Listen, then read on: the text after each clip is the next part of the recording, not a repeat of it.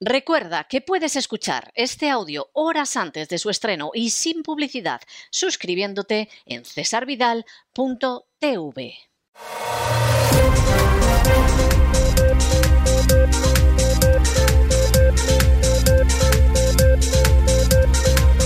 Las noticias del día.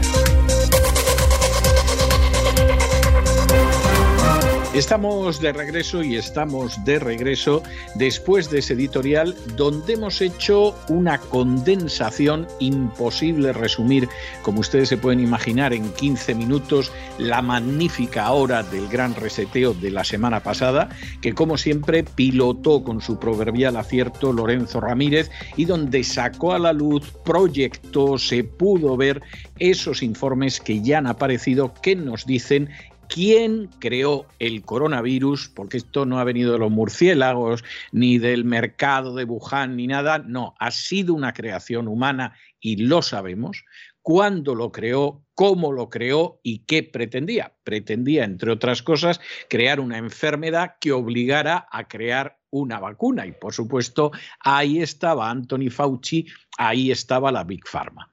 Esto hubiera podido crearse, ese era el plan inicial en Estados Unidos.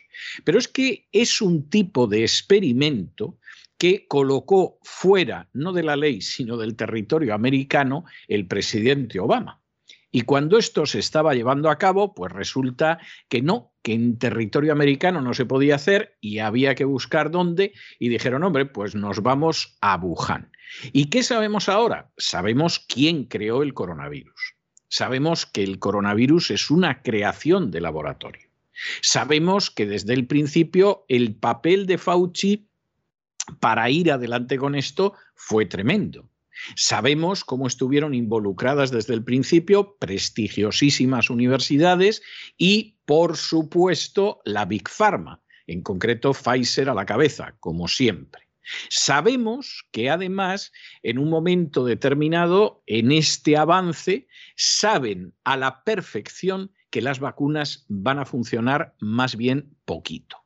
Y sabemos que además saben que se da la circunstancia de que determinados remedios pueden funcionar mejor que las vacunas, pero deciden ir a por ellos. Y para ello eh, recurren algunas de las organizaciones de George Soros, mira qué casualidad, y luego esas conclusiones que son falsas y que ellos saben que son falsas, pues luego ¿quién te las repite? El boca chancla, el asno, la furcia mediática, que incluso acusa de bebelejías en contra de lo que aparece en los propios informes de esta gente que desde un principio sabían que no eran bebelejías sino que eso funcionaba mejor que la vacuna.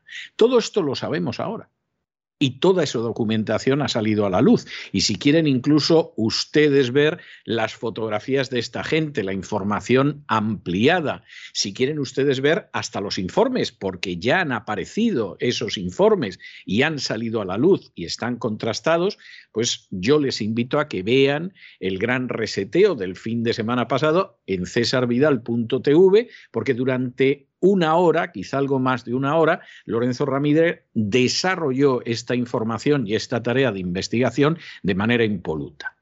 Como ni la voz, ni el gran reseteo, ni cesarvidal.tv depende de la publicidad institucional, como no depende de prostituirse bochornosamente con lo que son los poderes fácticos, que lo mismo es la Big Pharma, que puede ser un determinado gobierno autónomo, etcétera, etcétera, etcétera, pues evidentemente esto lo hemos podido contar. Los que por el contrario están locos porque les coloque publicidad a la Big Pharma, o ya se la ha colocado.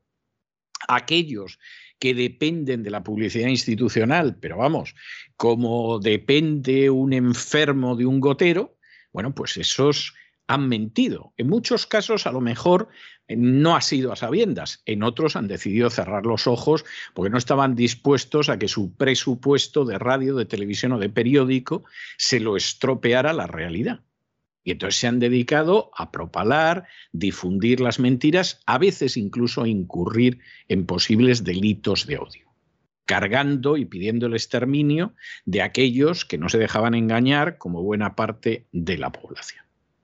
Y claro, aquí vivimos en ese gran juego de espejos en ese gran juego de mentiras, en ese gran juego de engaños y además ese gran juego de engañadores en el que al final pues las cosas en muchas ocasiones acaban saliendo. Ya sabemos quién creó el coronavirus. No, no eran los chinos que comen cosas raras y entonces se produjo en Wuhan y se lo trajeron a todo el mundo. Aunque es posible que Fauci, personaje con enorme responsabilidad en esta historia, que ya ha quedado expuesto como un embustero en el Senado de los Estados Unidos, pues sabía la verdad desde el principio y es muy posible que engañara a Trump, eso sí, como si fuera un chino. Y el presidente Trump empezó a contar lo del virus chino, el virus chino que es americano y empezó a contar lo del virus chino y China va a pagar. Claro, en un momento determinado alguien debió decir, no, no digáis esto de que China va a pagar, no sea que se descubra la historia, se vea a los que estamos involucrados, se vea gente maravillosa como Fauci entre los responsables y como aquí empiecen a producirse muertes y cosas de ese tipo y de pronto se pidan responsabilidades, esto puede acabar, pero muy mal, muy mal, muy mal, muy mal. Pero ya sabemos quién, cómo y cuándo creó el coronavirus. O sea, esto no fue un chino comiéndose un murciélago. Esto no fue una china devorando un pangolín.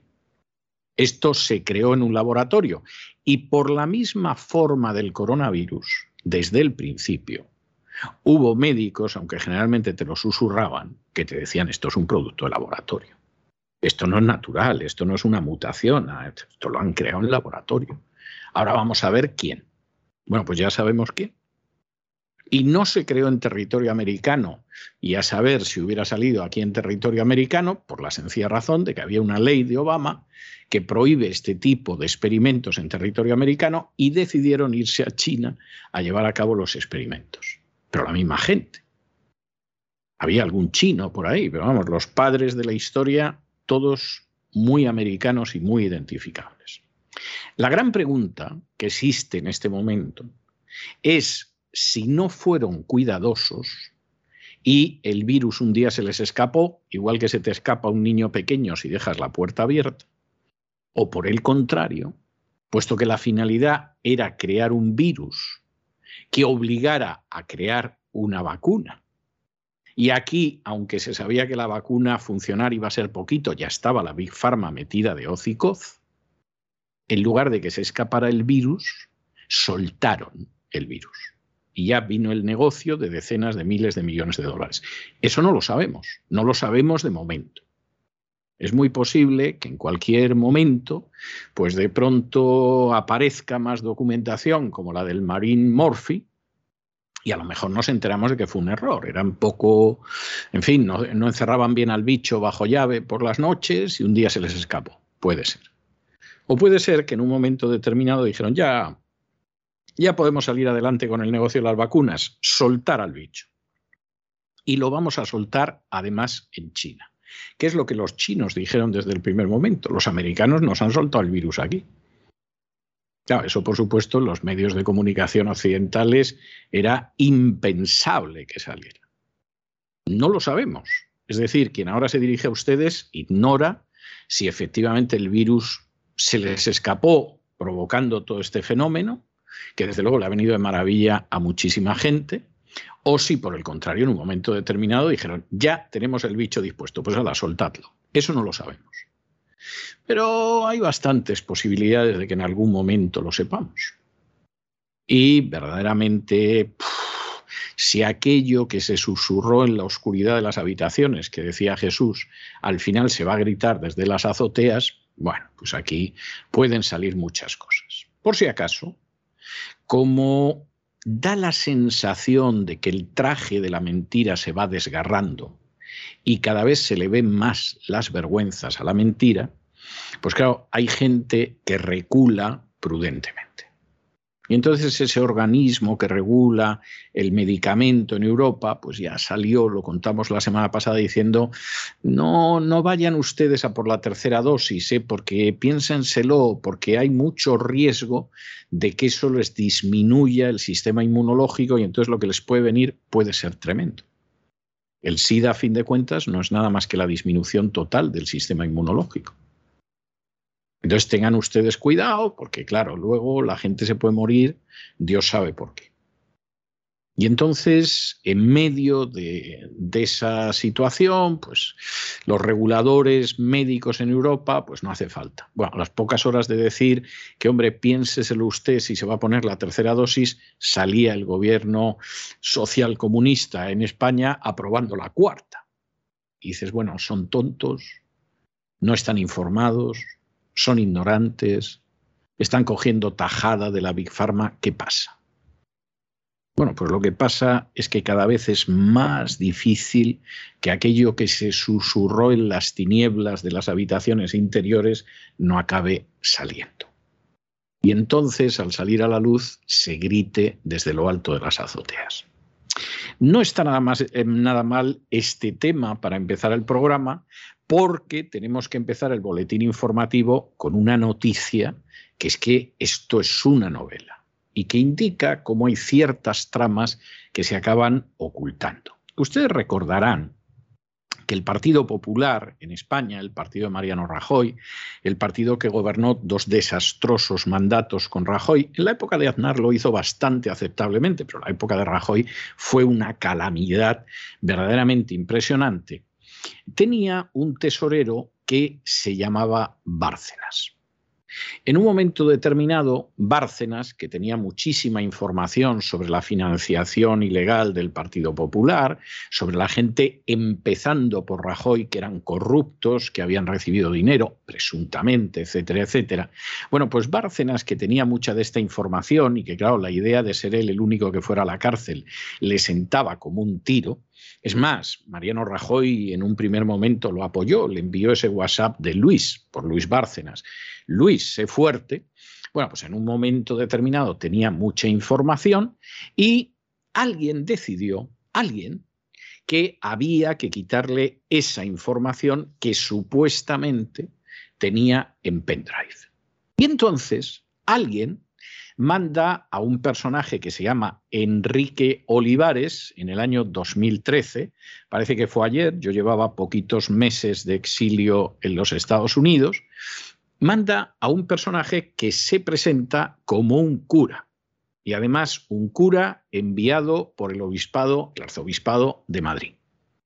Esto es algo impresionante, porque claro, con la misión que tenía, que era hacerse con los pendrive, pues evidentemente ¿Por qué fue de cura? No sé, a lo mejor pensó, hombre, si aparezco con una sotana, pues eh, la gente de la familia de Bárcenas, que es gente católica y piadosa, me escucha, mientras que si voy de cartero, lo mismo no quitan ni siquiera la cadenita de la puerta. Bien, por las razones que fuera, apareció, dijo que efectivamente venía de parte del arzobispado de Madrid, la familia se lo creyó lo cual hace pensar y qué pito tocaba el arzobispado de Madrid en esto. Pero bueno, llegó que vengo del arzobispado de Madrid, que tengo aquí unos papeles que me tenéis que rellenar para que pongan en libertad a Luis, a Luis Bárcenas, y cuando la familia lo abre, en ese momento saca una pistola, amordaza a todos, los ata, incluido a la pobre empleada doméstica que había por ahí,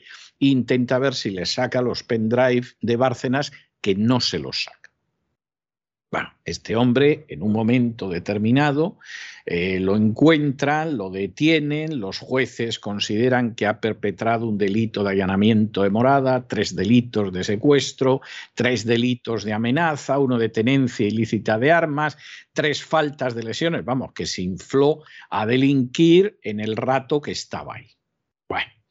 Eh, lo condenan, lo condenan a 22 años de cárcel y en un momento determinado, cuando lo citan además para hablar, porque podía haber participado en el caso Kitchen, un caso de corrupción del Partido Popular, etcétera, etcétera, en ese momento mm, el médico forense dice que Olivares la verdad es que no estaba en condiciones de declarar, y como no estaba en condiciones de declarar, mejor que no declarara. Él estaba en prisión, en la cárcel de Aranjuez, pero mejor que no declarara, no sea que aquí Olivares empiece a alargar y nos enteremos de quién le pagó, de quién pretendía que le quitara documentación a eh, Luis Bárcenas, de quién pretendía que toda esa documentación supuestamente incriminatoria de la cúpula mandante del Partido Popular desapareciera. Ahí Olivares está muy malito, no puede hablar, en fin, todo el mundo acepta que no puede hablar, etcétera, etcétera, etcétera. Total, que al final Olivares pues se da la circunstancia de que no ha quedado claro lo que sucedió. Hay fuentes que apuntan a que era simplemente un sicario del Ministerio del Interior donde estaba el opusdeísta Fernández Díaz, que como ustedes saben tenía un ángel, suponemos que un ángel caído, un demonio, que según él se llamaba Marcelo y cuando no hablaban de la Virgen, pues le decía las cosas que tenía que hacer en el ministerio. Fernández Díaz, que está imputado por una causa penal, que sigue escribiendo todos los días en el diario La Razón y que seguramente se morirá sin pasar un día en prisión, aunque posiblemente, presuntamente, debería pasarse en prisión hasta que se muera y lo saquen con los pies por delante, pero no va a suceder. Y ahora que se ha muerto Olivares, que esta es la noticia, Olivares estaba en tercer grado, seguía sin decir esta boca es mía, no nos contó quién le había pagado para plantarse en el domicilio de Bárcenas, a ver si se apoderaba de una documentación que incriminaba desde Mariano Rajoy hacia abajo a prácticamente la totalidad de la cúpula del Partido Popular. Bueno, pues Olivares se ha muerto. Olivares, que además supuestamente le pagaron con dinero de los fondos reservados 10.000 euros. Que hombre, no es para salir de pobres, pero vamos, tampoco es una cantidad que esté mal, es una cantidad bonita, ¿eh? es una cantidad que está bien. Esta historia es una historia ejemplar, pero ustedes reflexionen en ella. Un personaje, testigo de cargo de un montón de delitos que se le sumaron, porque claro, en el momento en el que entras en la casa, los atas, les pones no sé qué, a lo mejor les haces un arañazo, etcétera, se van sumando todos los delitos, etcétera. Pero un personaje que realiza esta operación absolutamente chapucera, que supuestamente podría implicar desde Rajoy hacia abajo a casi toda la cúpula del Partido Popular, al final no ha dicho ni pío prácticamente en una década. De pronto se puso muy malito, muy malito, muy malito y ya no podía hablar en prisión.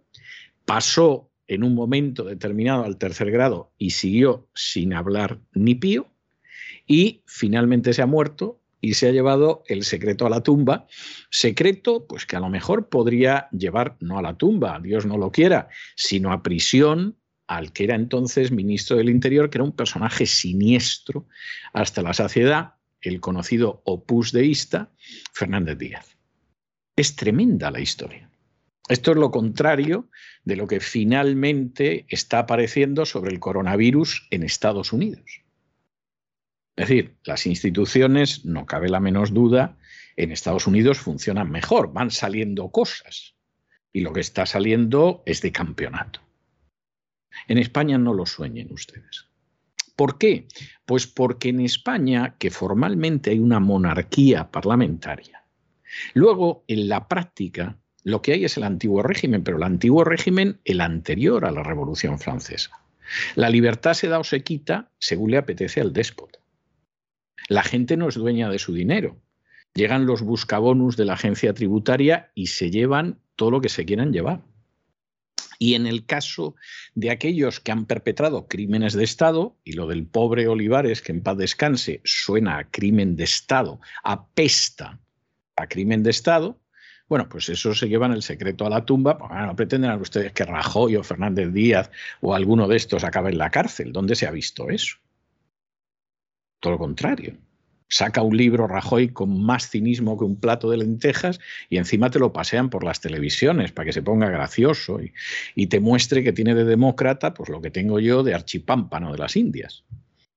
Y que te diga que bueno, que las discusiones políticas entre dos y mejor que solo sean entre dos las arreglamos antes. Y encima la gente lo aplaude. Bueno, pues esto es la realidad y es para pensarlo. Lo de Olivares no crean ustedes que es una anécdota Es una muestra bastante clara de cómo se puede perpetrar un crimen de Estado, por lo menos un delito de Estado, y al final nadie se entera. Y Olivares se murió y tal día hizo un año. En fin, examinamos estas y otras noticias que son verdaderamente de relevancia y que les afectan con la ayuda inestimable de María Jesús Alfaya. María Jesús, muy buenas noches. Muy buenas noches, César. Muy buenas noches a los oyentes de La Voz. Ha muerto Enrique Olivares, el falso cura condenado por asaltar la vivienda del excesorero del Partido Popular, Luis Bárcenas. Lo hacía para robar documentos que comprometían al Partido Popular. Para ello, en octubre del año 2013, llegó al domicilio vestido de sacerdote y aseguró que era enviado del Obispado de Madrid que traía unos papeles que debía rellenar para la puesta en libertad del extesorero. Amordazó a la mujer y al hijo de Bárcenas, les ató con bridas y con un revólver encañonó a la mujer, al hijo y también a la empleada doméstica, para exigir que les dieran ese pendrive. Fue condenado en el año 2014 a 22 años de cárcel. Los jueces le consideraron autor de un delito de allanamiento de morada, tres delitos de secuestro, tres delitos de amenazas y otro de tenencia ilícita de armas. Y de tres faltas también le acusaron de lesiones durante el asalto a la vivienda. Olivares, de 72 años, actualmente se encontraba en régimen de tercer grado penitenciario, mediante el cual podía pernoctar en su domicilio, pero controlado por dispositivos telemáticos. En octubre del año 2020 había sido citado a declarar como posible cómplice de delitos de cohecho y malversación en el caso Kitchen. Las pesquisas sobre el papel del falso cura eran parte de la pieza 7 también del caso Villarejo, la que se investigaba en la que se investigaba el presunto espionaje al tesorero del Partido Popular con la intención de sabotear la investigación de la Audiencia Nacional por la caja B del Partido Popular. Sin embargo, esa declaración solicitada por el juez, pues en un análisis que le hizo el médico forense, determinó que no estaba en condiciones de declarar y el interrogatorio se suspendió. Y es que Olivares había sufrido un ictus en el año 2018 y sus capacidades físicas y psíquicas estaban mermadas. Desde ese momento se encontraba en la enfermería de la cárcel de Aranjuez. De manera imprevista y con el paso de los meses, Olivares mejoró. De haber perdido por completo la capacidad para expresarse, pasó a hacerlo con limitaciones y en ocasiones con la ayuda de otro interno. Esta modificación en su estado motivó la visita de una comisión judicial encabezada por el juez García Castellón, también los dos fiscales anticorrupción del caso, el secretario del juzgado y la médico forense. Los investigadores sospechaban que Olivares pudo actuar como un sicario a sueldo del Ministerio del Interior dentro de la operación de espionaje al ex tesorero del Partido Popular, y por ello pudo cobrar hasta 10.000 euros de fondos reservados. La tesis de que la actuación de Enrique Olivares fue parte de la operación parapolicial se detuvo al, supuestamente, no encontrarse más indicios que vincularan al asaltante con los mandos policiales implicados. Bueno, la siguiente noticia es verdaderamente gloriosa y volvemos al tema de las vacunas. Ya ha salido la EMA, que es eh, la equivalente a la FDA y que es ese organismo regulador de los medicamentos en la Unión Europea, diciendo piénsenselo mucho antes de ponerse el booster, la, la, dosis de refuerzo, la tercera dosis, porque existen muchas posibilidades de que se resienta su sistema inmunológico como se te resienta el sistema inmunológico, pues estás frito. Y un personaje, como hemos contado en el editorial, que hace apenas unas semanas hizo el canto a la tercera dosis, la semana pasada apareció diciendo, piénsenselo, no se la pongan, puede tener efectos negativos sobre el sistema inmunológico, etcétera, etcétera. A las pocas horas, el gobierno socialcomunista español aprobaba la cuarta dosis. Es decir, pero bueno, a esta gente nadie les ha informado lo que ha dicho la Agencia Europea del Medicamento, no les han contado nada, los tienen ahí en una torre de marfil en Moncloa y en los ministerios, no saben nada. ¿Qué pasa? La cuarta dosis.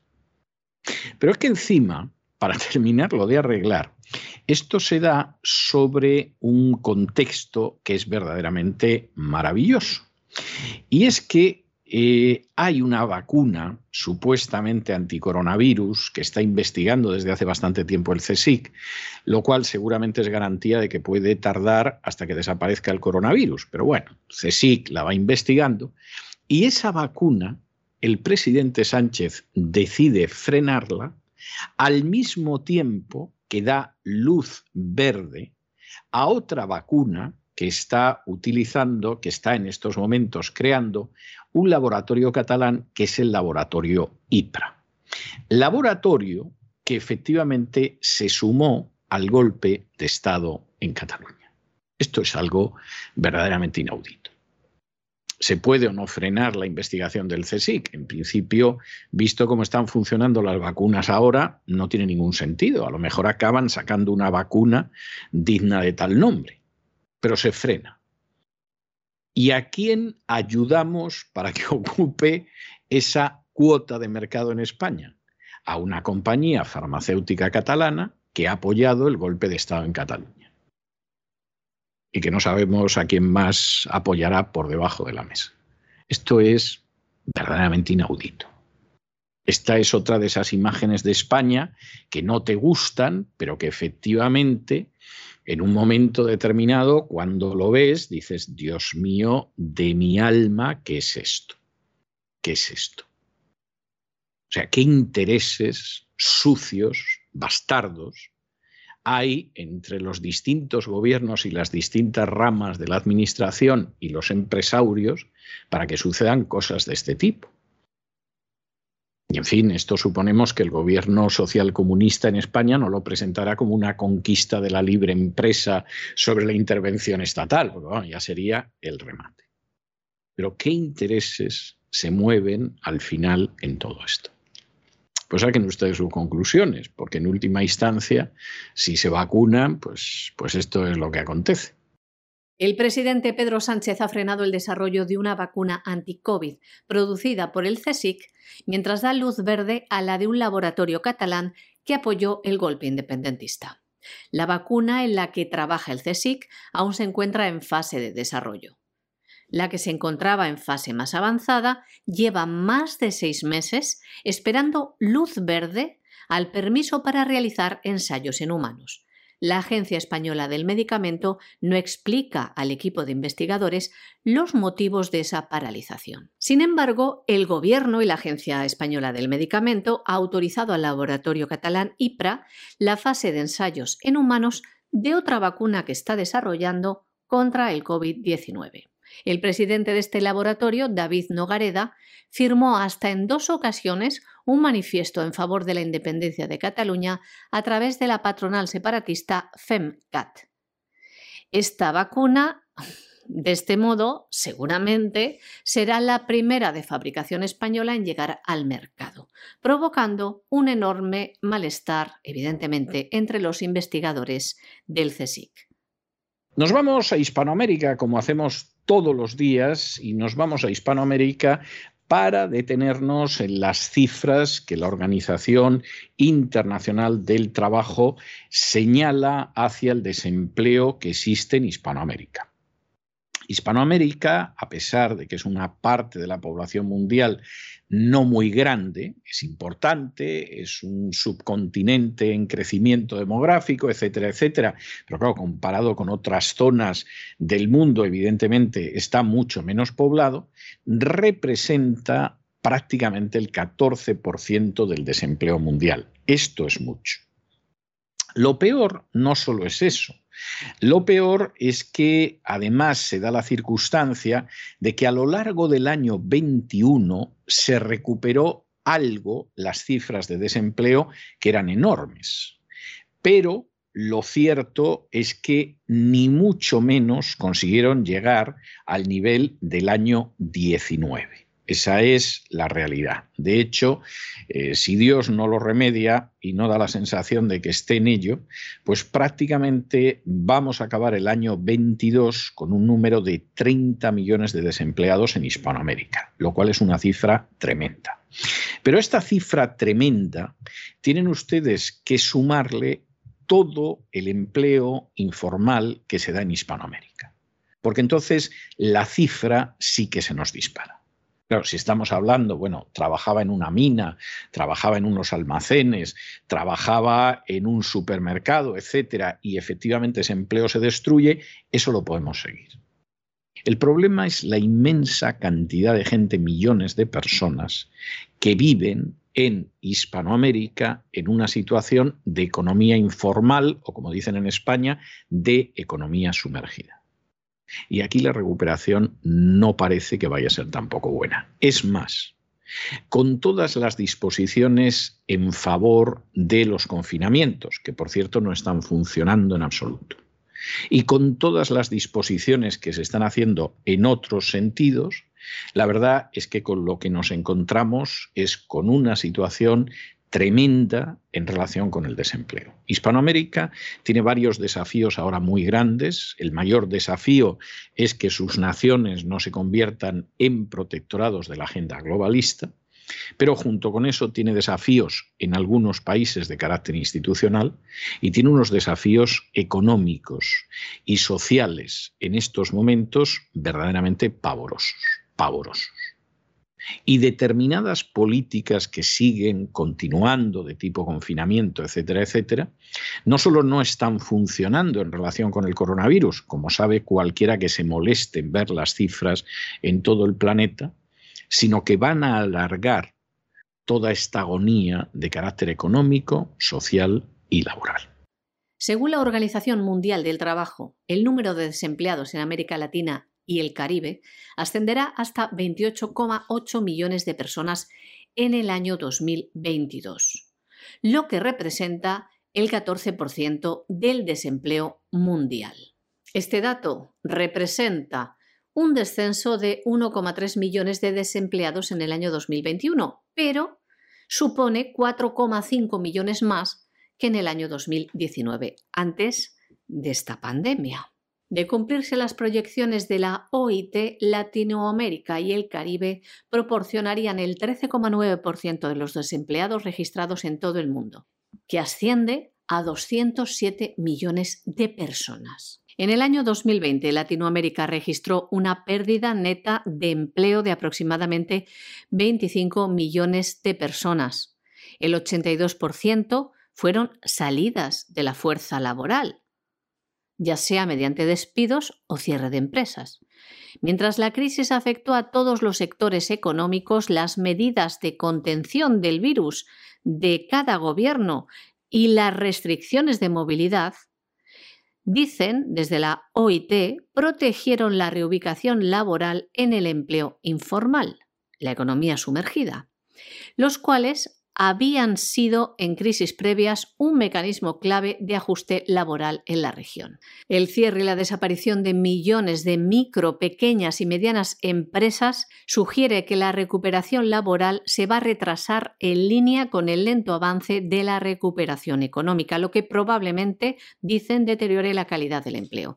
De hecho, si bien los indicadores macroeconómicos de crecimiento observaron buenos desempeños en el año 2021, el crecimiento del empleo permanece limitado y ha estado ampliamente ligado al trabajo informal. La Organización Internacional del Trabajo estima que el número total de empleados en el año 2022 rondará los 460 millones de personas, 12 millones más que en el año 2021 y 3 millones menos que en el año 2019, el año previo al estallido de la pandemia. Y estábamos hablando del enorme error de ir hacia estas situaciones. El caso de Ecuador es un caso muy claro. Ecuador ha decidido ir hacia la alerta roja en casi todo su territorio nacional. Ecuador está siguiendo la política de confinamiento y vacunación masiva. De hecho, hay más de un 80% de la población que está vacunada, eso en cuanto a, lo que es el esquema completo, porque luego hay prácticamente otros dos millones que por lo menos se pusieron la primera dosis. ¿Y qué está sucediendo con esto? ¿Disminuye el número de contagiados? No, ha aumentado salvajemente.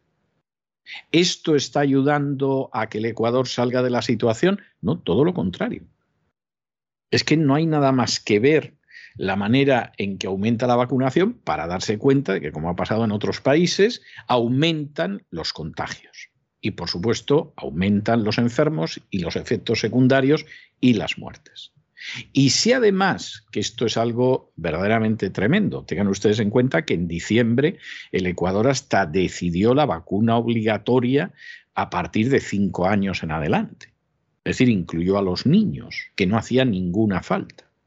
Si además esta situación continúa así, pues saquen ustedes las consecuencias de lo que pasa en Ecuador. Ecuador es un ejemplo de cómo efectivamente esta política de vacunación obligatoria, que se vacune el que quiera, pero esta política de vacunación obligatoria, de confinamientos absurdos que no tienen efectos positivos y de hacer la vida imposible a los que no se quieren vacunar, pues finalmente no tiene ni de lejos los efectos que supuestamente tenía que tener.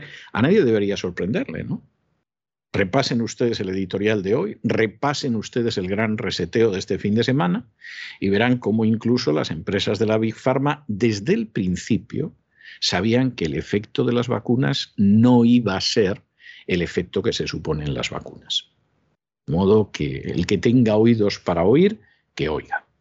Ecuador ha declarado este pasado domingo en alerta roja a 193 de sus 221 cantones, incluidos los que están en las ciudades más pobladas como Quito y el puerto de Guayaquil, y ha suspendido también el gobierno de Ecuador las clases ante un acelerado incremento de casos de COVID-19. La medida, dicen, se debe a que los contagios incrementaron de 4.000 en la semana de Navidad a más de 42.000 en la segunda semana de enero. Según explicaba el viceministro de Salud, se trata del número de contagios más alto que ha visto el país desde el inicio de la pandemia.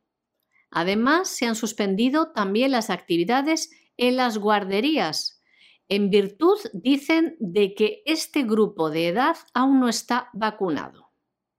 Ecuador impuso en diciembre la obligatoriedad de la vacuna anti-COVID y está inmunizando a niños de 5 años, personas en adelante, que suman ya 16,1 millones de los 17,7 millones de habitantes.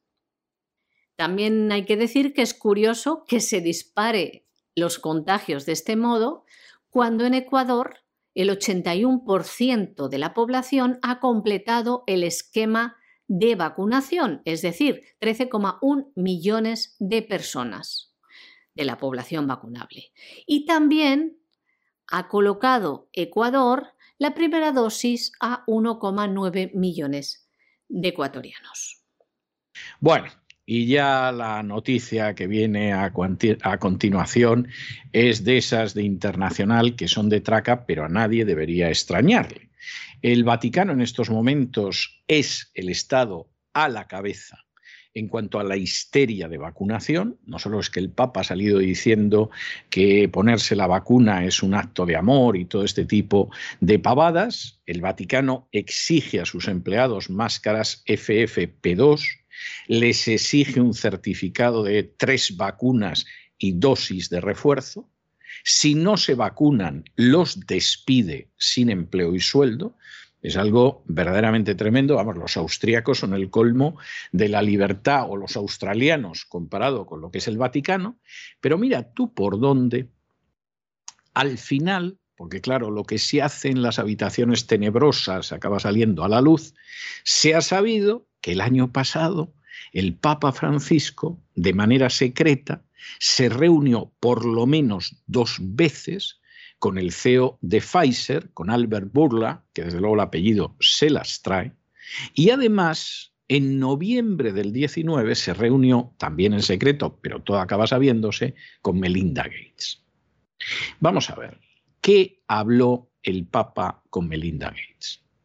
Porque si la reunión era una reunión normal, pues hombre, pues te has reunido con Melinda Gates, bueno, pues ya sabemos que es la mujer de Guillermito Puertas, no es lo más recomendable, etcétera, etcétera, pero bueno, tampoco hay para esconderlo, ¿no? Pues sí, lo escondió. ¿Y qué habló con el CEO de Pfizer, que es esa compañía que ha sabido desde el principio que las vacunas no iban a funcionar como decían que iban a funcionar? Bueno, pues, pues esta es la historia. Todo esto no solo encaja con lo de la vacuna, que es un acto de amor y hacerle la vida imposible a los empleados del Vaticano, etcétera, etcétera, sino que encaja con cosas maravillosas como esa conferencia de salud del CEO de Pfizer, que iba en la línea del Vaticano, que se llamaba Uniros, Uníos para prevenir, Uníos para curar, donde ahí estaba pues eh, el Pontificio Consejo para la Cultura, de hecho fue Stefan Bansel en ese sentido, estaba el CEO de Moderna, estaba Fauci, como no, y estaba Francis Collins, que en aquel entonces era el director de los Institutos Nacionales de Salud de los Estados Unidos. Esto es conmovedor. Al final, aquí los que se han reunido en las alcantarillas del poder más asqueroso y más sin corazón están saliendo todos. Y por supuesto aparece el Papa Francisco. Claro, cuando hace apenas unos días, y esta es una de las cosas que está saliendo, el actual candidato a la presidencia francesa, Eric Samur, que a pesar de no tener un partido detrás, tiene un apoyo popular detrás de él inmenso, se le ocurrió decir que el Papa Francisco era un enemigo de, la, de Europa, y que en ese sentido pues citó que por ejemplo eh, Fratelli Tutti era globalismo en vena pero que además estaba muy inspirada por el gran imán del Cairo Ahmad al-Taib que es un gran amigo del Papa Francisco y que defiende, por ejemplo, las palizas a las esposas, la pena de muerte para los que abandonan el Islam, los ataques suicidas contra judíos, etcétera, etcétera. Es decir, los amigos que tiene el Papa Ojo, ¿eh? No se puede decir eso, como decía la canción, de los amigos de mis amigas son mis amigos. En este caso, los amigos del Papa más vale que no sean tus amigos. Bueno, pues cuando Samur ha dicho que el Papa apoyaba la inmigración ilegal, el globalismo y un socialismo que es nefasto, pues evidentemente no está diciendo ninguna mentira el Vaticano en estos momentos está actuando como uno de los grandes ejes de la agenda globalista y eso lo convierte en un enemigo directo del género humano. Esto es muy duro de decir, no es algo que nos agrade decir, pero es la pura verdad. Es que no hay una causa que no vaya hacia la destrucción de las libertades a la que no se haya apuntado el Vaticano. Inmigración masiva, ahí está el Vaticano defendiéndola pero de manera clarísima.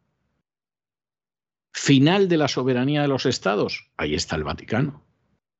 Creación de entidades multinacionales que estén por encima de los estados y les quiten soberanía e independencia, ahí está el Vaticano.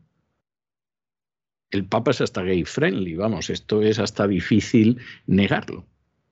Y claro, por supuesto, cuando en un momento determinado hay medidas liberticidas que trituran las libertades, con la excusa de la supuesta vacuna, ahí está el Vaticano en primer lugar.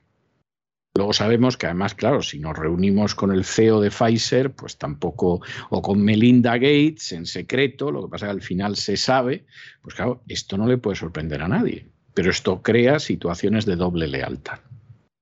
Y claro, luego así tienes, pues un candidato del Opus en, en Ecuador, que en un momento determinado pues se da la circunstancia de que va a terminar de destruir el país con las medidas que está tomando de confinamiento. Pues es que no es sorprendente. Al final las dobles lealtades tienen esto, que como decía muy bien Jesús, no se puede servir a dos amos y claro, a la hora de servir a dos amos, pues acabas sirviendo a uno y no a otro y nada garantiza que sirvas al bueno. En este caso, evidentemente no, porque es el Vaticano. En fuentes vaticanas, el Papa Francisco se reunió el año pasado dos veces en privado con el CEO de Pfizer, Albert Bourla, pero no se conocen los detalles. Desde Pfizer ni confirman ni desmienten. En mayo del año pasado, este CEO de Pfizer participó en una conferencia de salud en línea del Vaticano titulada Unite to Prevent and Unite to Cure, Unir para prevenir y unir para curar, que incluyó un enfoque en los tratamientos y prevención del COVID-19, además de ser una plataforma para promover las vacunas producidas por las grandes compañías farmacéuticas. Otros participantes en la reunión coorganizada por el Pontificio Consejo para la Cultura fueron Stefan Bansel, CEO de Moderna, ya saben, otro productor de vacunas, y el doctor Anthony Fauci, director médico del presidente Joe Biden, y también el doctor Francis Collins, entonces director de los Institutos Nacionales de Salud de los Estados Unidos.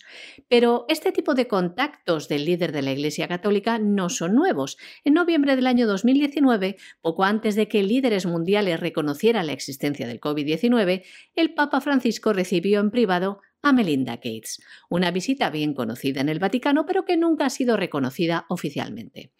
El Estado de la Ciudad del Vaticano fue una de las primeras autoridades en administrar vacunas después de que firmara un contrato con Pfizer a finales del año 2020 para ofrecer exclusivamente su producto farmacéutico a su personal. Las primeras eh, inoculaciones se implementaron a principios del año de 2021.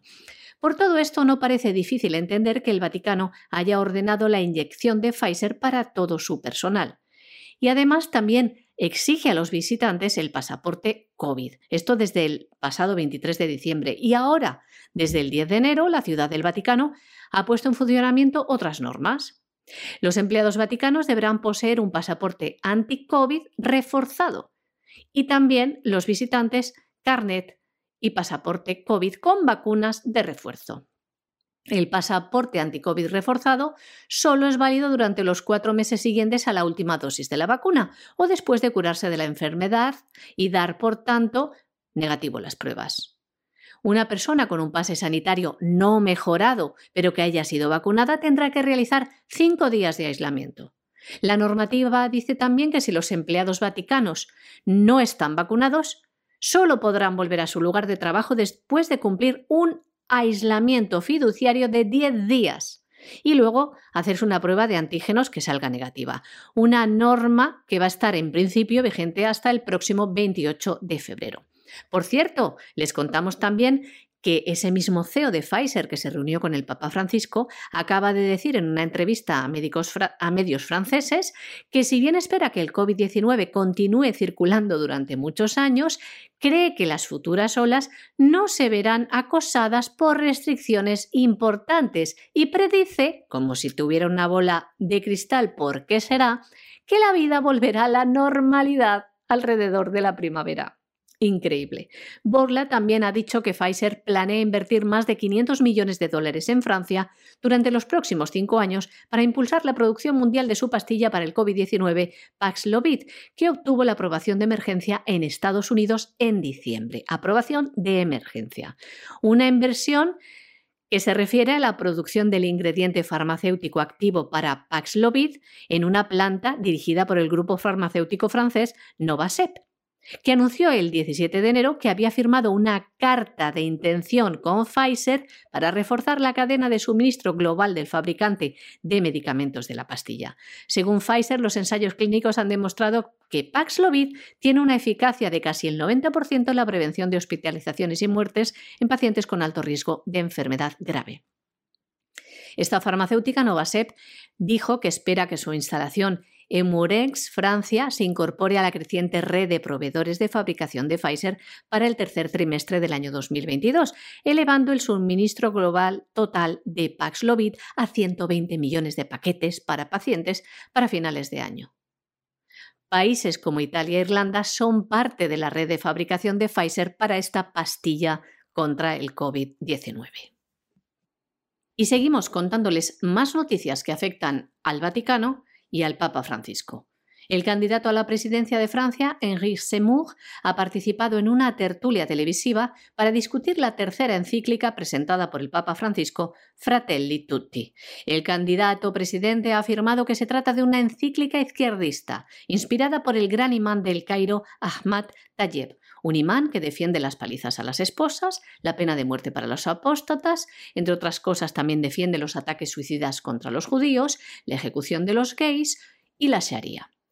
Semur afirma que en esta encíclica el Papa apoya la inmigración ilegal, el globalismo y un socialismo radical. Y dice que Bergoglio es el enemigo de Europa, ya que se ha puesto del lado de los enemigos de esta, y que habla en nombre de la extrema izquierda que odia la herencia europea.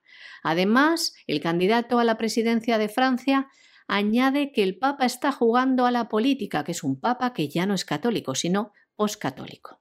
Y terminamos nuestro boletín de hoy en la sección de internacional deteniéndonos en Estados Unidos, porque se da la circunstancia de que está saliendo a la luz como buena parte de los abogados que consiguen los inmigrantes ilegales se pagan con los impuestos de los ciudadanos americanos.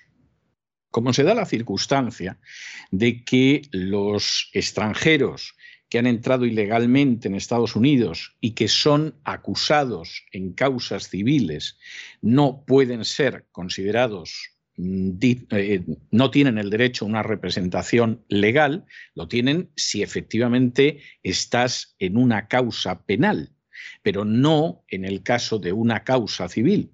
Y la inmigración ilegal, en muchísimos de los casos, efectivamente es un proceso civil. Bueno, pues como a fin de cuentas los norteamericanos se creen totalmente eso de que todo el mundo tiene derecho a un abogado, que si usted no lo tiene se lo vamos a designar de oficio, etcétera, etcétera, etcétera. Bueno, pues cómo, cómo sustentamos a toda esa gente que entra ilegalmente en el país y a la que desde luego no se le pide que esté vacunada, si entrara legalmente, tiene que entrar vacunado, si no es ciudadano americano. Pero si, es decir, un señor que viene de Perú, un señor que viene de la República Dominicana, un señor que viene de México, etcétera, y que no es ciudadano americano, tiene que estar vacunado. Si entra legalmente. ¿Y qué pasa si entra ilegalmente? Ah, no, ese no, no, no, que va, que va. Ese no le hace falta en absoluto estar vacunado, que traiga encima las enfermedades que quiera, incluido el coronavirus. Y como se da la circunstancia que además es una causa civil, bueno, pues con el dinero de los contribuyentes les pagamos un abogado, con un poco de suerte los ponen en libertad, les dicen, bueno, ya sabe usted que tiene que estar en un domicilio identificable. ¿eh?